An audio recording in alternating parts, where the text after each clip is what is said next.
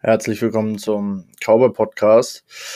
Ich darf mich heute wieder darüber freuen, Micha da zu haben. Wir werden über den Wahlausgang sprechen, ein paar aktuelle News verwursten und das äh, Ganze machen wir ganz genüsslich nach dem Intro wie immer und ähm, ja, Micha bildet sich hier langsam als feste Instanz ab. Ich denke, das wird den geneigten Zuhörer erfreuen. Mich erfreut es auf jeden Fall. Und, dann hören wir uns mal an, was er Interessantes zu sagen hat auf meine fein filigran vorbereiteten Fragen und äh, Thesen.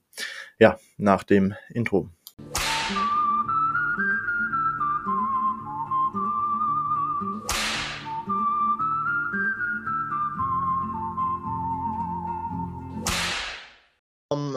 Zum Cowboy Podcast. Wir haben heute wieder Micha dabei und wir gehen so ein paar ähm, teils aktuelle News, teils etwas äh, veraltete News durch und dann sprechen wir über die Wahl. Aber erstmal, hallo Micha, schön, dass du wieder da bist.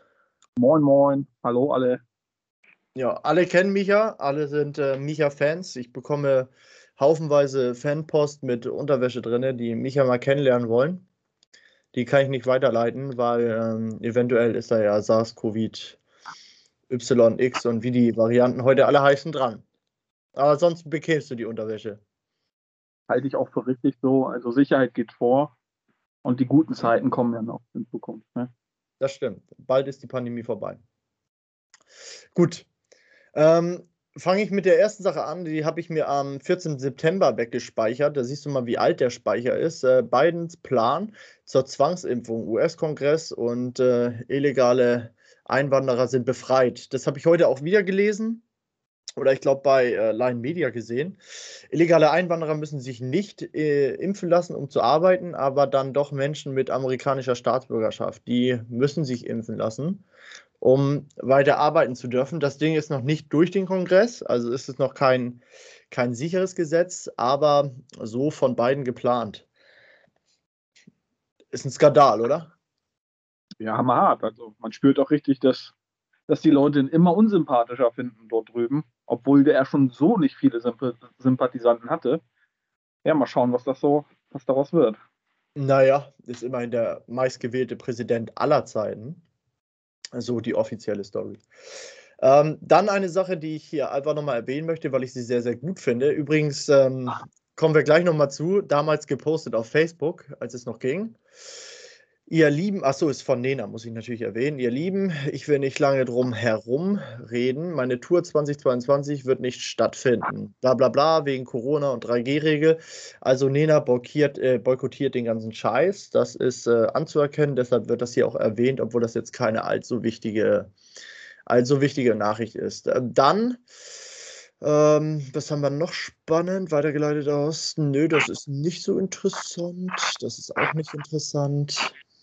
Ähm, ach so, Razzia bei SPD-Mitgliedern. Ähm, es gab ja jetzt die große, die große Enthüllung von diversen, ähm, wie nennt sich das, äh, Briefkastenfirmen. Und da sind wohl relativ viele SPD-Mitglieder mit drin, unter anderem in Hamburg und äh, eng Vertraute des ähm, eventuell baldigen Kanzlers Scholz. Da wollen wir aber gleich nochmal drüber reden, wenn wir über die Wahl sprechen. Das ist auf jeden Fall sehr, sehr interessant. Ähm, ja, Biden hat sich impfen lassen vor der Kamera, ein bisschen spät vielleicht, für jemanden, der so viel Druck macht. Nochmal ganz kurz ähm, zu dem Thema, weil wir jetzt schon bei diesem doofen Thema gelandet sind von Anfang an und ich hoffe, wir bleiben nicht so lange dabei, aber ich muss ergänzen, du hast jetzt Biden einmal erwähnt, ähm, es ist rausgekommen, dass das eine, eine, sage ich mal, ein Filmstudio war, wo er sich impfen lassen hat und das war nicht das Weiße Haus. Und das sieht ziemlich skurril aus, wenn man sich das, diese ganzen Bilder mal anguckt, wie das Ganze da abgelaufen ist. Zum anderen, zu dem Thema habe ich äh, ergänzend nochmal möchte ich reinbringen, dass die FDA vorgestern, glaube ich, war das, verbietet, ähm, die dritte ähm, Spritze von BioNTech äh, zu erlauben. FDA ist ja eine Behörde in Amerika und die halten ähm, die Impfung ähm, zu gefährlich aufgrund der schweren Nebenwirkungen. Und ich finde das schon ziemlich krass, weil ähm, wir alle vertrauen ja diesen, dieser, dieses, dieses Pfizer-BioNTech, dieses großen Tech-Unternehmens. Wir vertrauen da ja alle drauf und viele Deutsche haben sich ja schon impfen lassen. Und da jetzt so eine, sage ich mal, ähm, hohe Behörde das so kritisiert, könnte einem auch schon zum Denken anregen. Das andere ist ähm, Scholz, Skandal, da geht es um Cum-Ex-Geschäfte. Ähm, das hat die Deutsche Bank äh, anfangs kurz vor der, vor der, vor der Wahl, sage ich mal, ähm, angeschoben haben aber im Endeffekt den Schwanz eingezogen. Das heißt, alle ihre Enthüllungen haben sie nicht enthüllt. Ähm, wer weiß, ob das noch kommt. Also die Deutsche Bank hat eine Studie in die Wege geleitet, die dort ähm, Verwicklungen mit dem Scholz, sage ich mal, ähm, sieht oder, sage ich mal, enthüllt haben. Aber sie wollen es nicht wirklich veröffentlichen.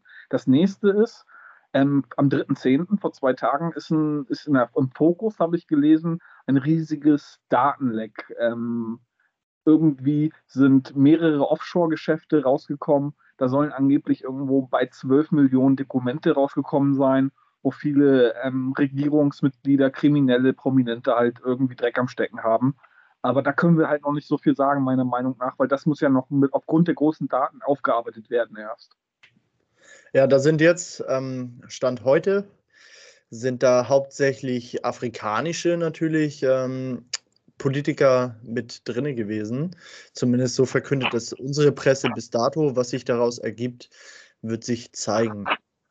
Ähm, ja, stimmt. Da haben wir auch hier gleich 180 Grad News. Ist ein Kanal, den ich empfehlen kann auf äh, Telegram. Riesiges Datendeck enthüllt Offshore-Geschäfte, hunderte Politiker weltweit. Ähm, da wird aber auch noch nicht, das ist übrigens vom Fokus geteilt, da wird aber auch noch nicht speziell auf deutsche Politiker eingegangen. Und ähm, das war auch am, wann war denn das? Hm, steht hier leider nicht bei. Warte, da, da, da. Nee, steht hier leider nicht bei, von, doch vom 4. Oktober. also von zwei, drei Tagen rausgekommen sein. Also das ist alles nicht alt. Ja, ja, das ist das, was du heute, heute geteilt hast, tatsächlich. Ähm, und ich denke auch, dass die, dann können wir auch gleich zum Wahlthema überspringen, was soll's. Ich denke auch, dass die Presse, ähm, insbesondere so SPD-Beteiligungen, raushalten wird. Und zwar so lange, bis die Koalitionsbildung abgeschlossen ist. Denn dass die, dass die FDP, die ja eigentlich ziemlich irrelevant ist, aber jetzt durch das Wahlergebnis an Relevanz gewonnen hat, weil es keine Koalitionsbildung ohne die FDP gibt, die nicht die GroKo abbildet. Ähm, ich glaube nicht, dass die FDP mit der SPD gemeinsame Sache machen würde, wenn hier jetzt rauskäme, die sind daran beteiligt. Also wenn sowas, wenn sowas rauskommt, dann nach der Regierungsbildung. Davon bin ich überzeugt. Also ich halte die FDP insgesamt nicht so für ehrenvoll, dass die auf sowas Wert legen würden. Wir wissen, in welchen Geschäften ein Großteil der CDU-Politiker in den letzten Monaten, sage ich mal, mit drinsteckten. Ähm, die haben, die nehmen sich alle nicht viel. Dort wird es wirklich gehen, welche Position man einnimmt, wenn man in der Regierung beteiligt ist. Und wenn da genug Ministerposten rausspringen für die FDP, dann werden die Koal Koalition schließen mit fast jedem. Also daher setze ich darauf gar nichts. Ja, da bin ich, da bin ich ganz deiner Meinung. Ich bin aber der Meinung, äh, ich bin der Meinung dass ähm, sowohl CDU als auch SPD, FDP und Grünen wirklich sehr, sehr viele Ministerpräsidentenposten anbieten. Und äh, wenn jetzt die SPD ein Fahrwasser der Korruption und wir wissen alle natürlich, dass äh, die alle korrupt sind, aber wenn die jetzt äh, solch ein Fahrwasser vor sich hertreiben, dann gibt es einfach keinen Grund für die FDP zu sagen, wir machen hier gemeinsame Sachen mit der SPD, weil das ja auch ein, ein Rufverfall für die darstellen würde, zumal die ja die Option offen haben, quasi, wenn sie sich da mit den Grünen einig werden. Also die Regierungsbildung im Moment ist wirklich spannend, was das angeht.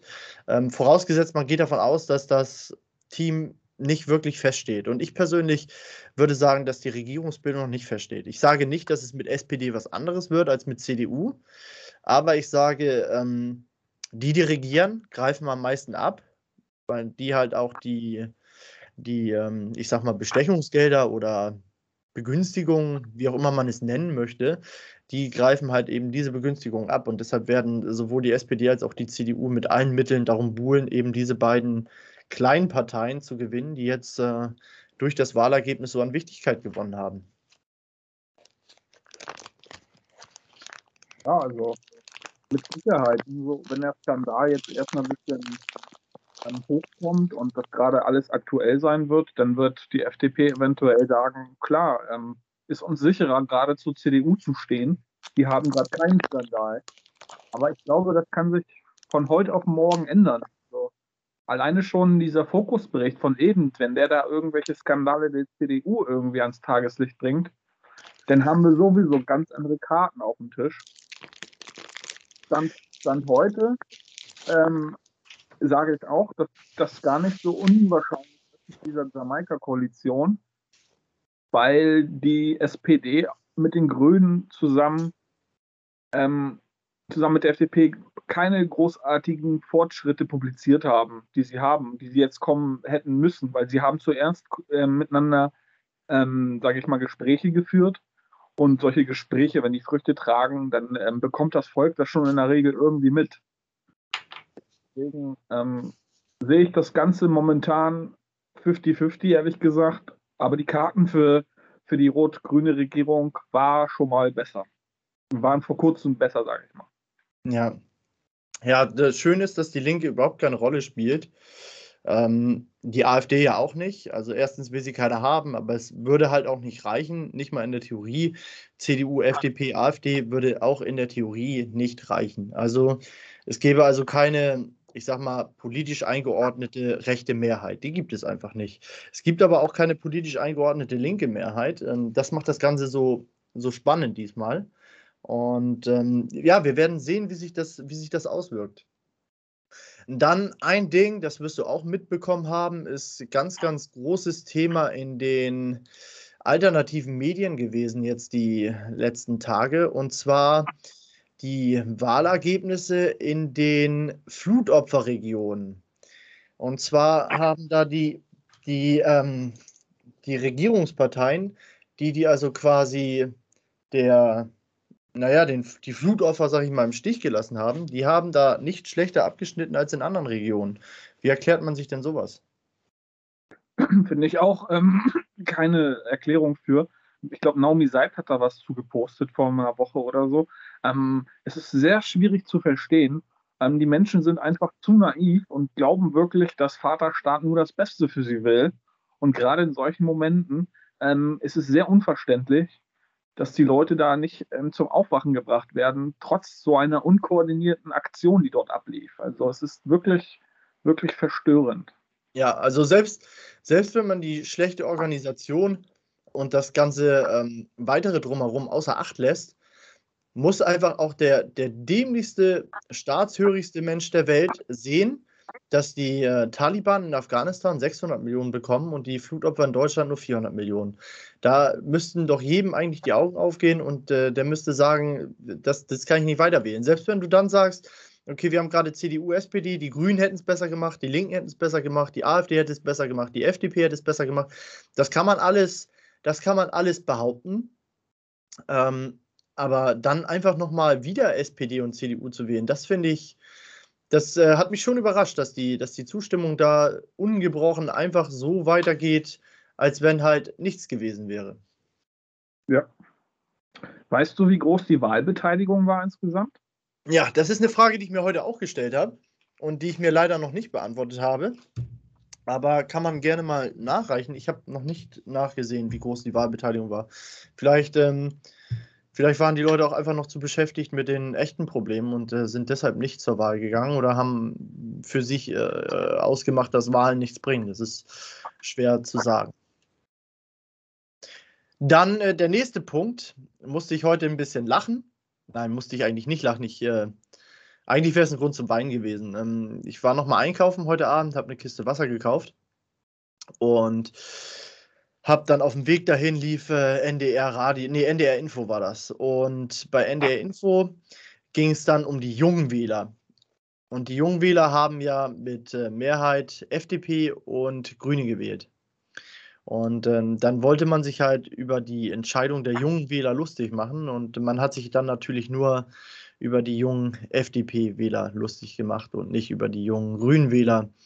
Wie das so üblich ist im öffentlich-rechtlichen Rundfunk. Denn die jungen Grünwähler sind natürlich ganz vernünftige Dudes gewesen.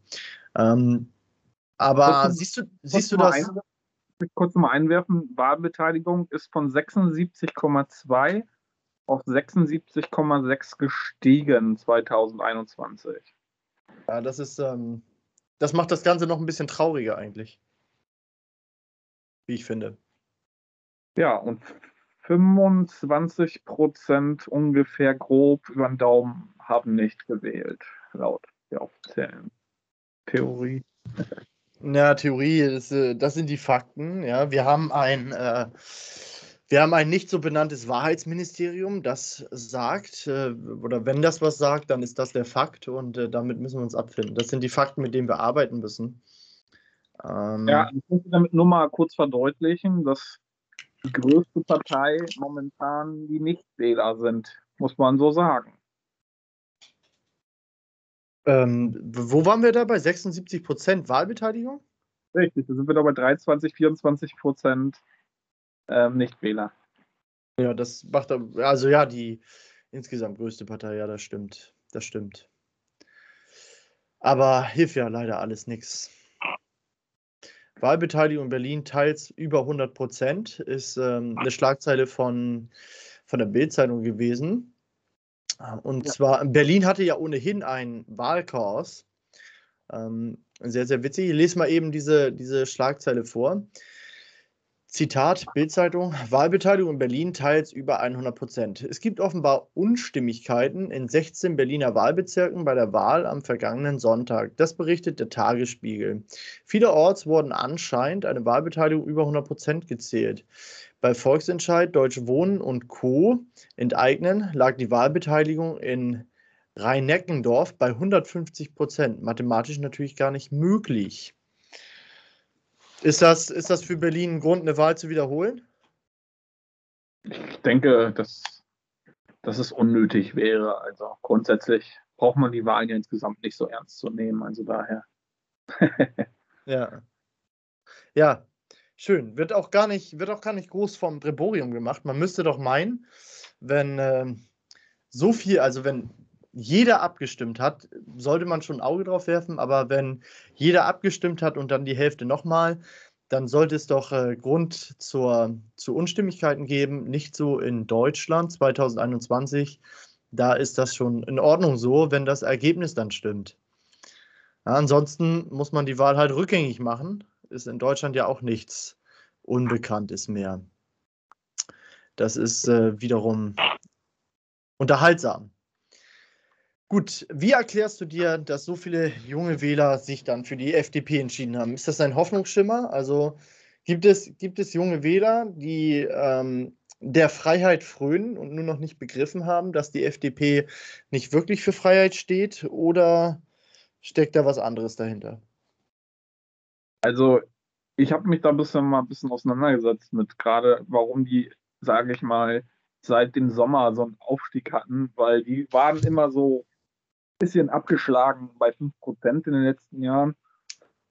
Und ein großes Thema ist, was viele nicht, ähm, viele nicht auf dem Schirm haben, ist dieses, dieses ähm, Verbot, äh, auf der Autobahn zu fahren, wie schnell man möchte. Also die anderen Parteien, viele der anderen Parteien wollen halt ein Verbot bei 120 km/h, wollen die Linken oder die, die Grünen, glaube ich, ähm, die Fahrt reglementieren.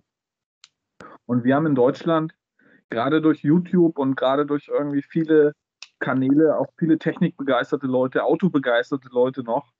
Und sind, da sind viele dabei, die vorher gar nicht wählen waren, sich ein cooles Auto gekauft haben und keinen Bock auf die Scheiße haben mit Elektroautos, mit Begrenzung und so.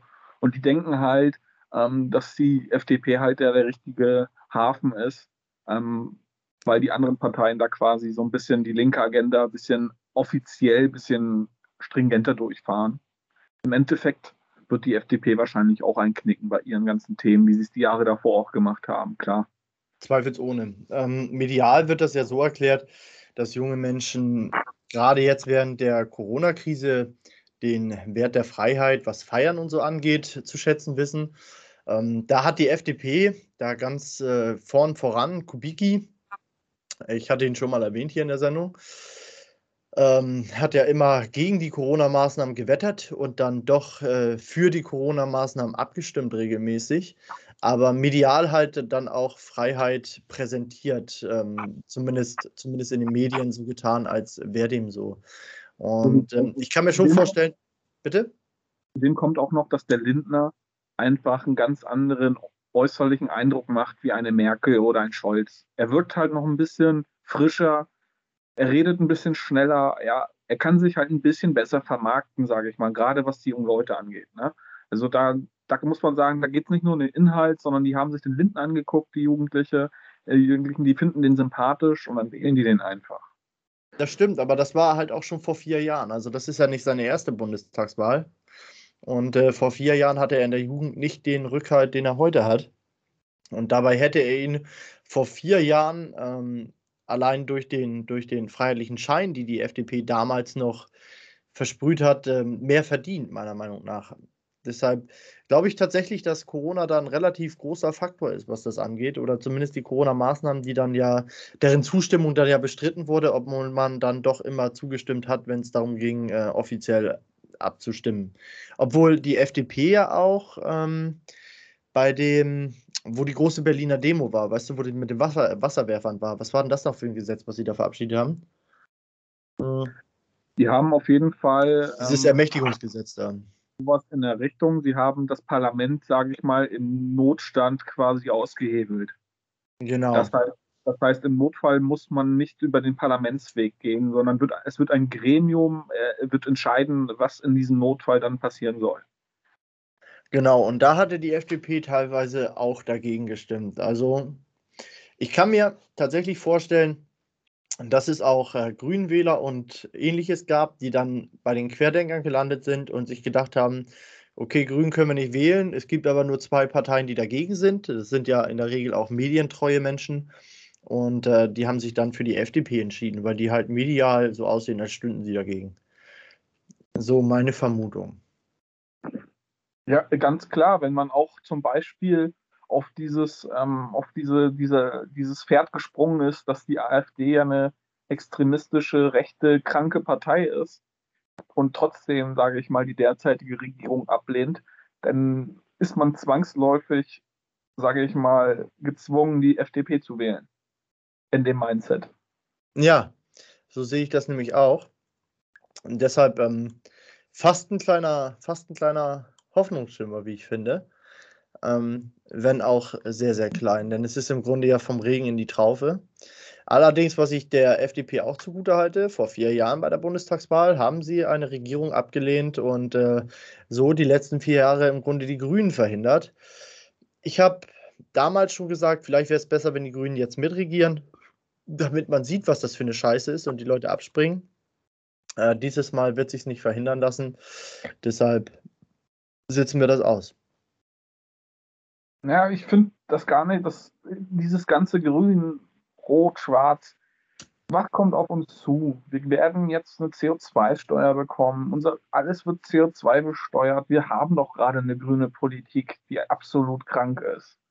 Also was soll da noch Schlimmeres großartig kommen? Also meiner Meinung nach, diese ganzen Leute, die da irgendwie von christlich-demokratischen Partei reden und so, keine Ahnung, welchen Film die fahren, aber viel, was will man jetzt noch irgendwie noch grüner machen, als eine grüne Green Card einzuführen und unseren CO2 zu, zu stalken, damit wir dann noch besser besteuert werden können? Also das sind doch alles Wege, die die CDU doch genauso in die Wege leiten würde wie die Grünen.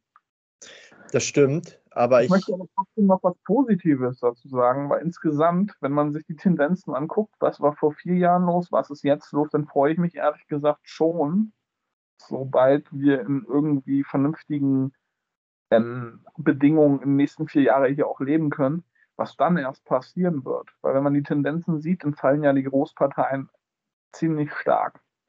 Was, in, was passiert, wenn die Großparteien nur noch bei 15 Prozent sind? Alle Parteien sind bei 15 Prozent. Und dann wird es interessant, wenn so eine Partei wie die Basis noch kommt, wenn noch eine rechte Partei dazu kommt und alle bei 15 Prozent liegen. Weil dann können wir unser demokratisches System in Frage stellen. Und das prognostizieren sogar Mainstream-Politiker gerade, dass das in vier Jahren ein heftiges Umdenken geben kann in Deutschland.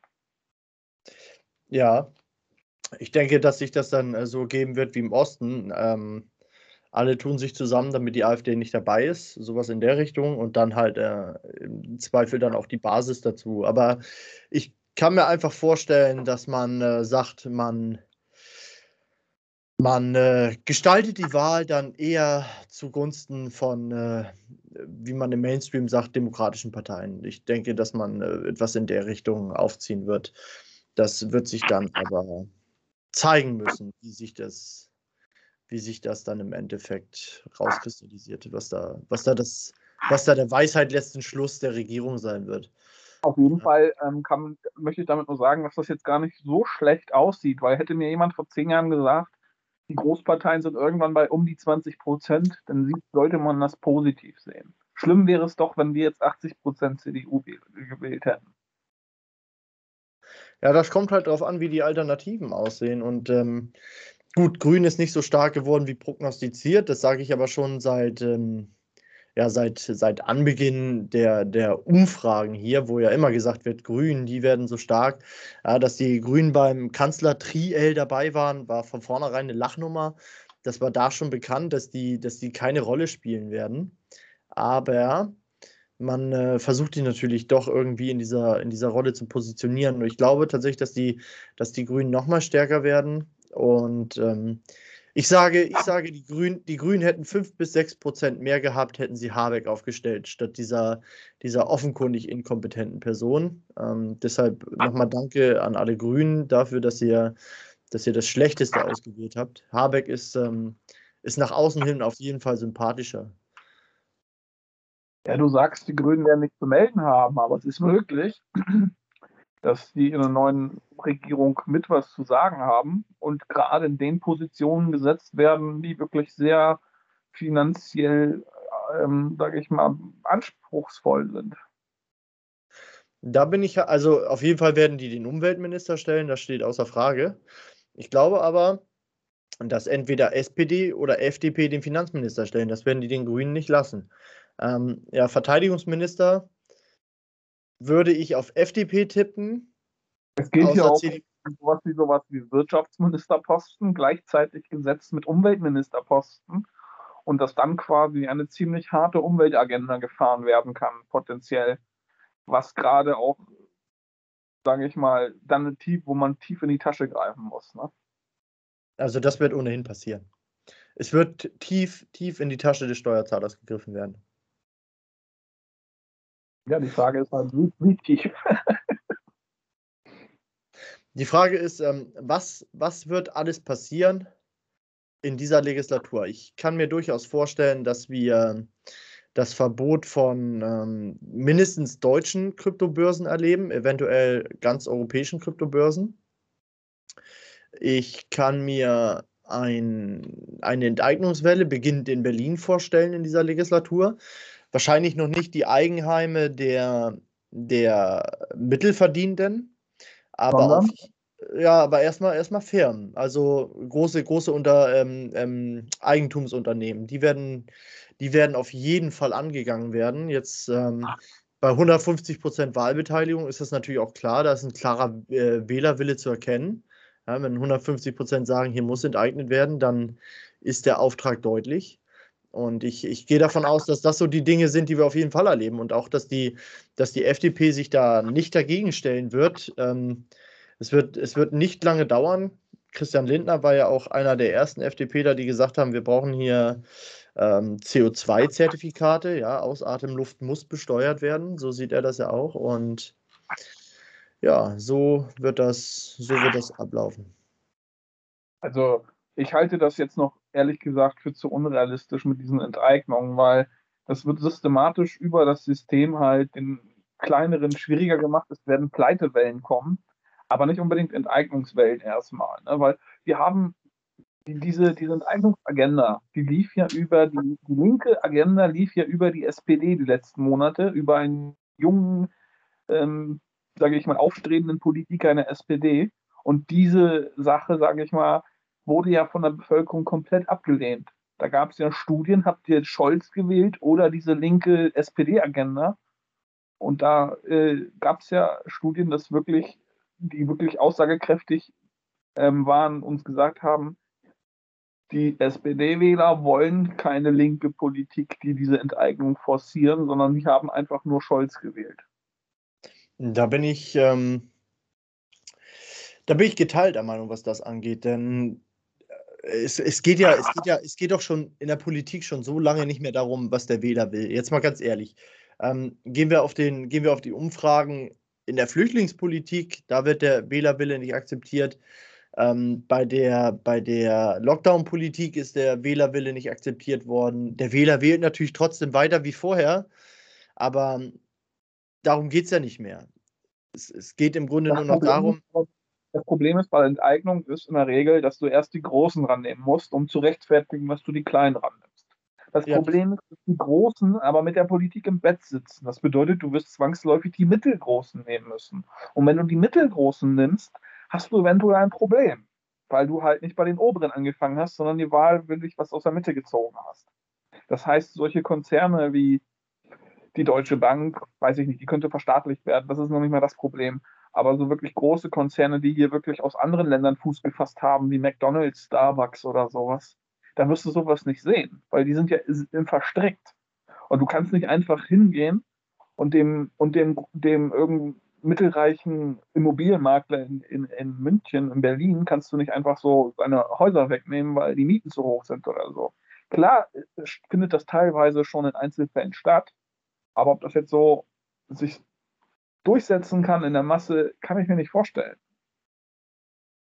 Doch, doch. Und ähm, ich bin sogar der Meinung, dass man ähm, so bei um, äh, Immobilienunternehmen dass man da die Großen tatsächlich auch zuerst angehen. Denn wir dürfen nicht vergessen, wir sind jetzt nicht mehr, wir haben, wir haben die, oder wir, wir sind gerade an der Schwelle vom Kooperatismus zum Sozialismus.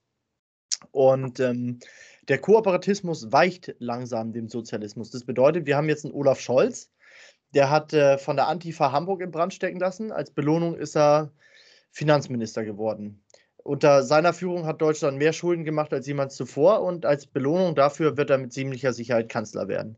Das heißt, wir, wir reden hier von einer Welt, in der es, ist, in der es nicht, mehr, nicht mehr darum geht, ähm, mit irgendwen im Bett zu liegen.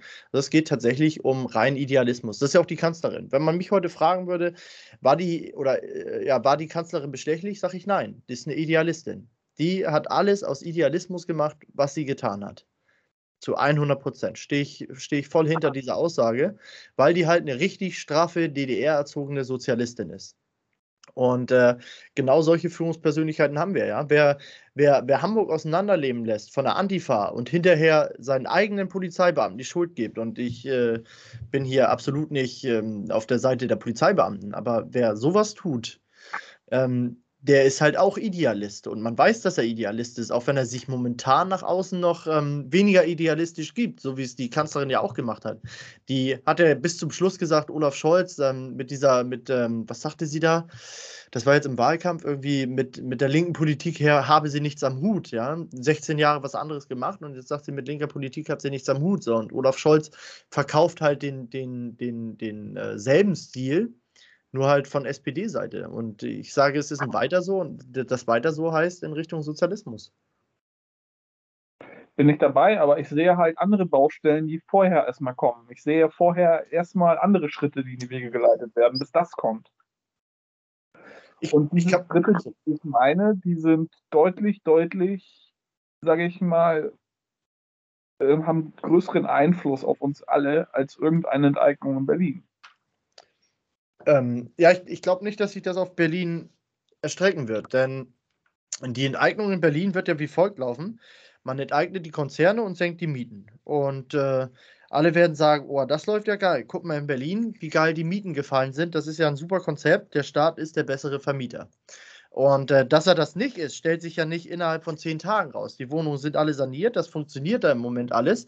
In zehn Jahren sieht es anders aus. Aber im Moment, wenn du jetzt dem Staat die Dinger gibst und der Staat vermietet die günstiger, ist der Staat hier der geilere Vermieter, kurzfristig gesehen. Der Mensch in Europa denkt nicht mehr langfristig. Das hat ihn mal groß gemacht, aber heute tut er das nicht mehr. Und äh, diese kurzfristige Entwicklung aus Berlin wird sich ausbreiten wie ein Lauffeuer über Deutschland. Und überall werden die Leute sagen, oh, die großen Vermieter, das sind die das sind die äh, habgierigen Bonsen. Ich habe mal ein Schild gelesen, da stand drauf, äh, keine Rendite mit der Miete. Das wird sich durchsetzen und die Leute werden sagen, ich will auch günstiger wohnen, ich will, dass der Staat mein Vermieter ist. Und wie gesagt, es stellt sich erst in zehn Jahren raus, dass das ein richtig beschissenes Konzept ist. Du, ich sage ich sag ja nicht, dass das nicht passiert, nur ich sage äh, Thema Great Reset. Ich sage, vorher haben wir ganz andere Umstände, die das viel einfacher durchlassen mit Geldsystemen und bla bla bla. Also, das ist halt alles, äh, gehört alles zusammen. Ähm, meinst du, der digitale Euro kommt noch vorher? Richtig. Bevor die Enteignung kommt, muss der digitale Euro kommen. Ah. Um, um Potenziale sage ich mal, um Potenziale, die, die sage ich mal, Probleme bereiten könnten, aus dem Weg zu räumen von vornherein. Also es ist der einfachste Weg für sie.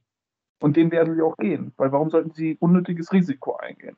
Ja, weil die Frage ist, wie, wie groß ist da die europäische Abstimmung und ähm, welche, Wahlen stehen, welche Wahlen stehen in Europa noch aus? Wenn ich jetzt zum Beispiel, ich habe mir heute ein Interview von Kickel angesehen, da ging es dann wieder um, ähm, um Verleugnung und der hat ja auch eine Verleugnungsklage gestellt dagegen so ein ähm, Türkisen.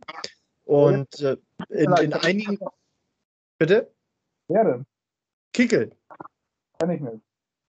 Was? Wer ist Kickel? Kickel, ist äh, der Alice Weidel aus Österreich. Ach so. Der Nachfolger von Strache. Der Nachfolger von Strache, okay. Genau. Und äh, ich habe das jetzt auch nicht in Gänze verfolgt. Auf jeden Fall war da der Fall, dass einer von den Türkisen, die Türkisen sind die CDU in Österreich. Und ähm, äh, nee, Türkis, die, weil die Türkis, Türkis äh, sagt er, weil das äh, schwarz-grün ist, die da koalieren und das nennt er Türkis. Und okay. irgendwie ein, der, darf ich kurz? Der, der PR-Manager von dieser schwarz-grünen Regierung hat behauptet, Kickel wäre geimpft gewesen.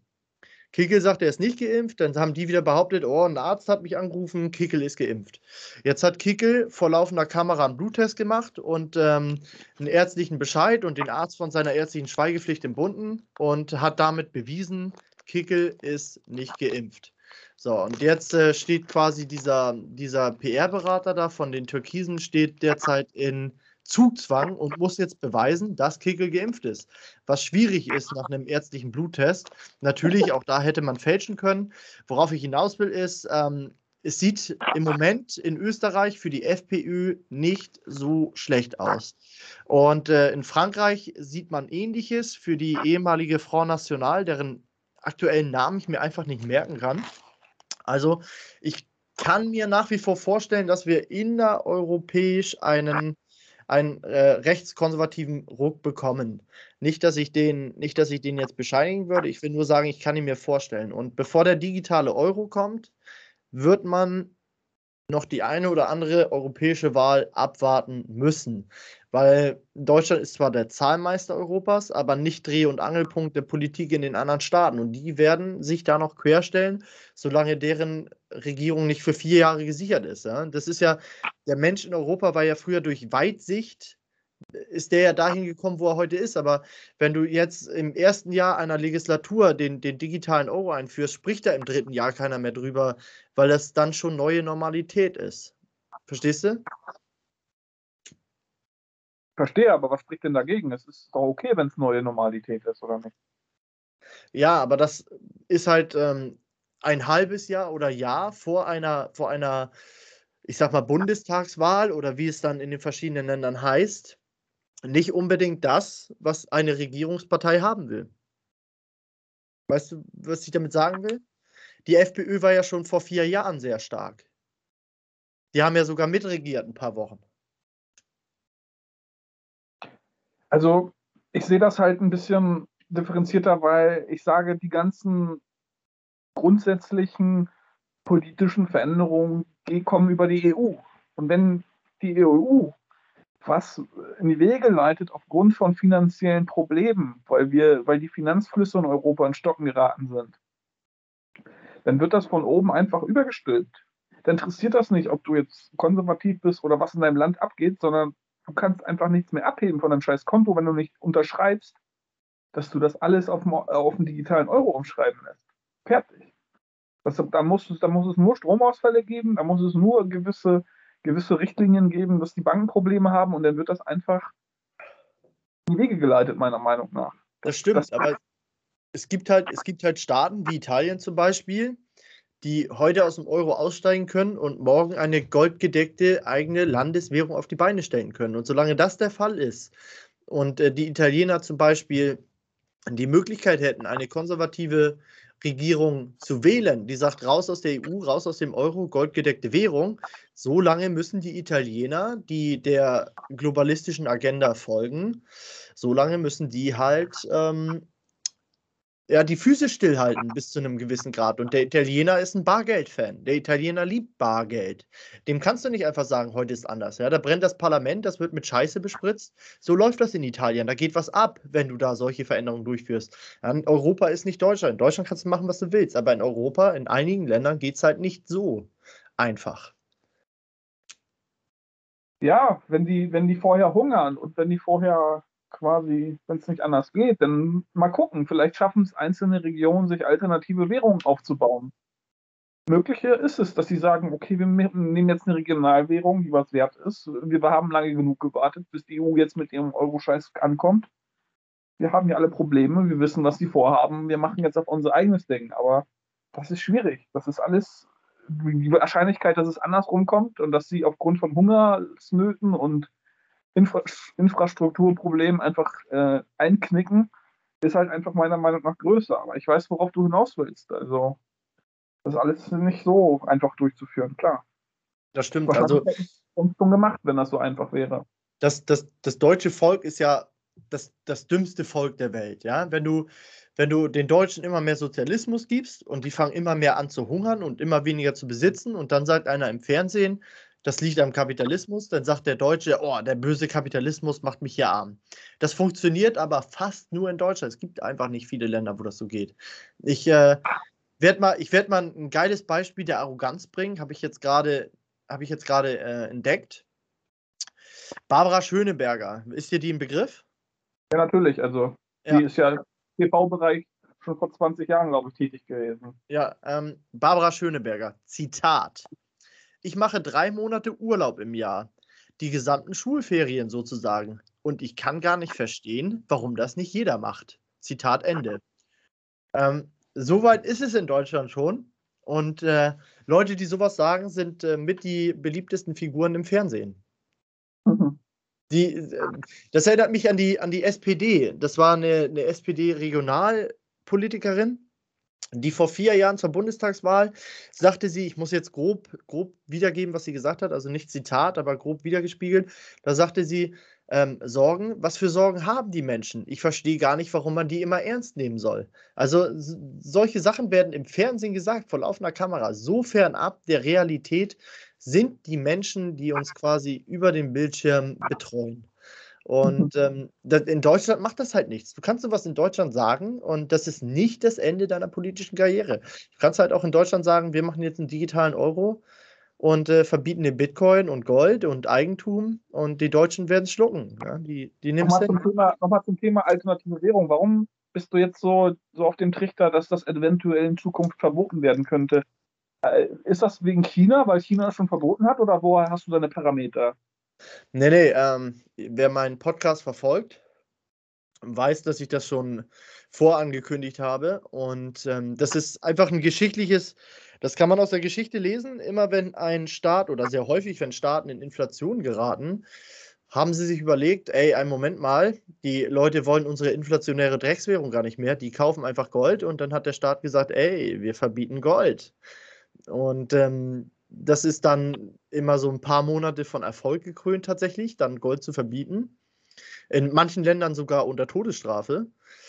Und ähm, ja, Bitcoin ist digitales Gold und äh, der, der Bitcoin wird denselben Weg gehen. Jetzt ist bei Bitcoin natürlich so, dass es eine globale Währung ist. Deshalb empfehle ich all meinen Zuhörern, auch jetzt an dieser Stelle nochmal, sucht euch alternative Börsen und besorgt euch eine äh, außereuropäische Wallet.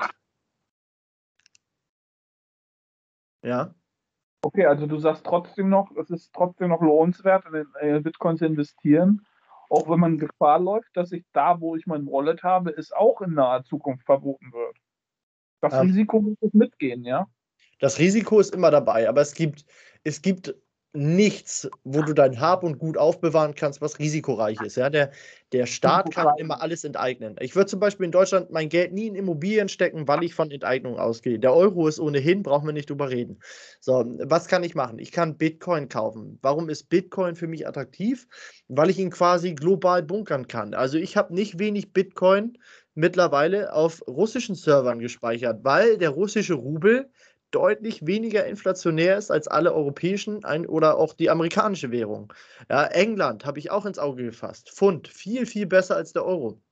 Also ich sage, schaff deine digitale Währung raus aus Europa, denn Europa ist das erste, ist die, die erste ähm, der erste Währungsbereich, der baden geht. Jetzt mal abgesehen von so, von so Staaten wie Venezuela und Co., aber jetzt von den großen, von den Big Playern ist Europa der erste, der baden geht. Und andere werden folgen, aber Europa ist der erste. Ist baden gegangen mit dem Bitcoin? Wie bitte? China nicht schon raus? Bitcoin, das, ist das da nicht verboten? In Russland? In China. In China ist er verboten, ja. Okay. Das fing schon, ähm, ich glaube, im April kamen so die ersten Nachrichten, dass der Bitcoin in China verboten werden soll. Okay. Und ähm, das mit dem Goldverbot, war mir auch nicht so bewusst. Das ist ja schwer umsetzbar, aber wie du schon sagtest, das hat sich nicht lange durchgesetzt. Ne? Nee, aber gab es sogar in den USA. Kann man sich heute kaum noch aber vorstellen. Aber zur technischen Durchführung, nochmal zur technischen Umsetzung. Ist überhaupt äh, das möglich, einen Bitcoin so zu verbieten, dass du ihn nicht nutzen kannst? Du kannst als Europäische Union alle europäischen Bitcoin-Börsen totstellen, so wie Nordkorea das zum Beispiel auch macht, ja. Okay, die Bitcoin-Börsen sind also tot. Du musst ja, quasi über das Darknet am besten auf anderen Börsen tätig sein, okay. Also du brauchst dafür nicht mal, nicht mal ins Dark oder Deep Web gehen. Du kannst es ähm, auf offiziellen Websites machen. Du musst halt raus aus Europa mit deinem Bitcoin. Und ähm, dann bist du auf einer relativ sicheren Seite. Und, und da empfehle ich, wie gesagt, Nationen, wo die Inflation nicht so hart ist wie in Europa bzw. Deutschland. Und das ist quasi, ja, das ist derzeit, sehe ich da Russland ganz, ganz vorne mit dabei. Okay. Gut, ähm, sagen wir mal, wir haben Wahl- und Kryptowährungen abgearbeitet. Wir haben auch schon eine ganz gute, solide Sendezeit. Dann möchte ich einmal auf das Tagesereignis eingehen. Und warte, ich klicke mal kurz auf 180 Grad News. Du hast da ja auch. Ähm, ja, leider nicht. Du machst jetzt diese Störung, die Internetstörung gerade, ne? Ja, genau, da wurde ich, da hast du aber noch nichts zu gemacht, ne? Ich habe noch nichts gefunden, was irgendwie handfest ist. Es ist halt einfach so, dass WhatsApp, YouTube und Facebook nicht funktionieren. Ich glaube bis jetzt nicht, am 5.10. Nee, jetzt ja. 5.10. Doch, haben wir schon, ja. Und es funktioniert bis jetzt nicht.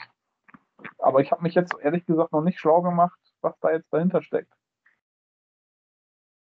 Nee, ich auch nicht. Aber was wir festhalten können, ich musste, ich musste heute lachen. Ich bin mit einem Kumpel in Kontakt, und äh, der hat sich tatsächlich meiner, meiner Wenigkeit, äh, nicht meiner Wenigkeit, meiner Persönlichkeit wegen, hat er sich äh, Telegram zugelegt.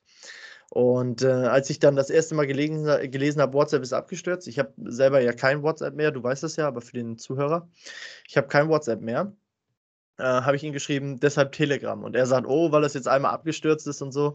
Und ganz witzig, dass es tatsächlich alle Facebook-Institute betrifft, also auch Instagram und WhatsApp. Und dazu möchte ich kurz einen Kommentar vorlesen, verfasst von dem äh, bekannten Edward Snowden, der schrieb: Facebook und Instagram Go. Ähm, ich werde es einfach übersetzen. Ähm, grob gesagt, Facebook und Instagram sind äh, heute ausgeschaltet und dann hat er geschrieben, der, die Welt bekommt einen, einen Tag der Heilung. So im Groben übersetzt. Und äh, das finde ich ist ein sehr, sehr schöner Satz ähm, zu dieser Thematik. Ich habe aber eben noch was anderes Spannendes. Zuckerberg verliert 7 Billionen in ein paar Stunden. Auch cool. Finde ich witzig, gönne ich dem Mann. Ähm, aber irgendwas hatte ich noch gelesen, das nicht uninteressant gewesen war. Ach so, auch Vodafone hat Störungen. Hast du das schon mitbekommen? Ja, Telekom auch, aber Amerika war das. Also folgendes was ich jetzt nachgelesen habe, ist, dass ähm, dass es wieder funktioniert. Also es waren fünf Stunden, wo es nicht funktioniert hat. Jetzt wird es langsam wieder besser. Es funktioniert auch nicht alles, aber zum größten Teil.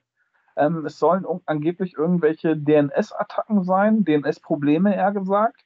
Ja, was ist DNS? DNS, das sind quasi, das sind Domainnamen irgendwie, worauf man irgendwie äh, Zugriff hat. Ich bin da jetzt auch nicht so, das sind IP-Probleme irgendwie. Über die IP konnte man da, hatte man da keinen Zugriff. Aber offiziell ist es so, dass es angeblich keine Cyberattacken sein sollen, was jetzt zwei Experten angeblich sagen. Ähm, was sind das? Die, die New York Times, IT-Experten von Facebook haben gesagt, es ist wahrscheinlich keine Cyberattacke. Was mich halt ein bisschen wundert, weil der Biden hat halt gesagt, dass wir in den nächsten Monaten ziemlich krasse Cyberattacken auf uns zukommen, die größer sein werden und größere Probleme hervor, her, hervor, verursachen werden als die Pandemie momentan. Und deswegen passte das für viele auch gerade zusammen. Aber momentan kann man nicht viel sagen, weil sich entspannt hat wieder die Lage insgesamt. Ja, es ging jetzt halt auch nur um, um Facebook im Großen und Ganzen, ne? Ich meine, Facebook ist momentan der Big Player. Aber es ist jetzt halt auch nicht die, die große, es ist halt nur Social Media. Was habe ich gelesen? Ähm, persönliche Daten im Wert von 1,5 Billionen sind äh, im Darknet untergebracht worden, wenn ich das richtig gelesen habe. Das ja, Facebook habe ich auch was Interessantes gerade hier. Facebook hat aktuell nicht nur mit technischen Problemen zu kämpfen. Eine frühere Mitarbeiterin hat sich nach einer Reihe von Enthüllungen über den Konzern als wichtig, wichtigste Quelle zu erkennen gegeben. Die 37-jährige Frances Horgan wirft Facebook vor, die Gesellschaft zu spalten, so Gewalt zu verursachen und alles aus dem einzigen Beweggrund, Geld zu verdienen. Die Whistleblowerin soll am Dienstag vom US-Kongress dazu befragt werden. Oh, der US-Kongress unter beiden, das ist natürlich, ähm, ja, würde mich wundern, wenn Mark Zuckerberg nicht direkt mit im Kongress sitzt. Aber das, das ist doch schon mal gut. Ja.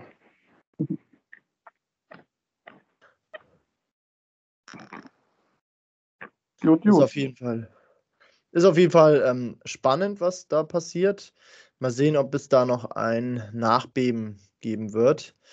Das wird sich dann zeigen. Ja, Micha, dann sind wir durch, wa? Ja, wie lange haben wir denn jetzt? Ähm, über eine Stunde schon wieder. Moment. Nee, stimmt gar nicht. 51 Minuten haben wir jetzt, aber das ist eine gesunde Zeit, wie ich finde. Hört sich gut an. Wenn wir jetzt aufhören, passt das, glaube ich. Ja. Ähm, wir haben auch das Wichtigste abgearbeitet. Ja, dann, ähm, Micha, du bekommst nochmal ein Wort und dann mache ich die, die standardübliche Verabschiedung. Ja, was soll ich sagen? Also, hm, man sieht, sich wahrscheinlich, man sieht sich wahrscheinlich bald wieder. Wir werden dann wahrscheinlich eine schöne Jamaika-Koalition oder eine Ampel bekommen und dann mal schauen, wie es weitergeht. Ja. Ja, ähm, wenn ich Micha noch öfter gewinne, dann benenne ich das Ding hier noch um in den Cowboy und Micha Podcast. Und ähm, würde mich freuen. Ich mag das immer gerne zu zweit zu arbeiten. Das ist äh, sehr viel interessanter als alleine. Aber es ist nicht so einfach, ähm, jemanden zu finden, der da permanent mitmacht. Aber nichtsdestotrotz, es hat mich wieder mal gefreut, dass du da bist und dass du dich wieder hast ähm, ähm, dazu bereit erklärt. Und ja, dann wünsche ich den Zuhörern einen schönen Tag oder schönen Abend, je nachdem, wann sie den Podcast hören.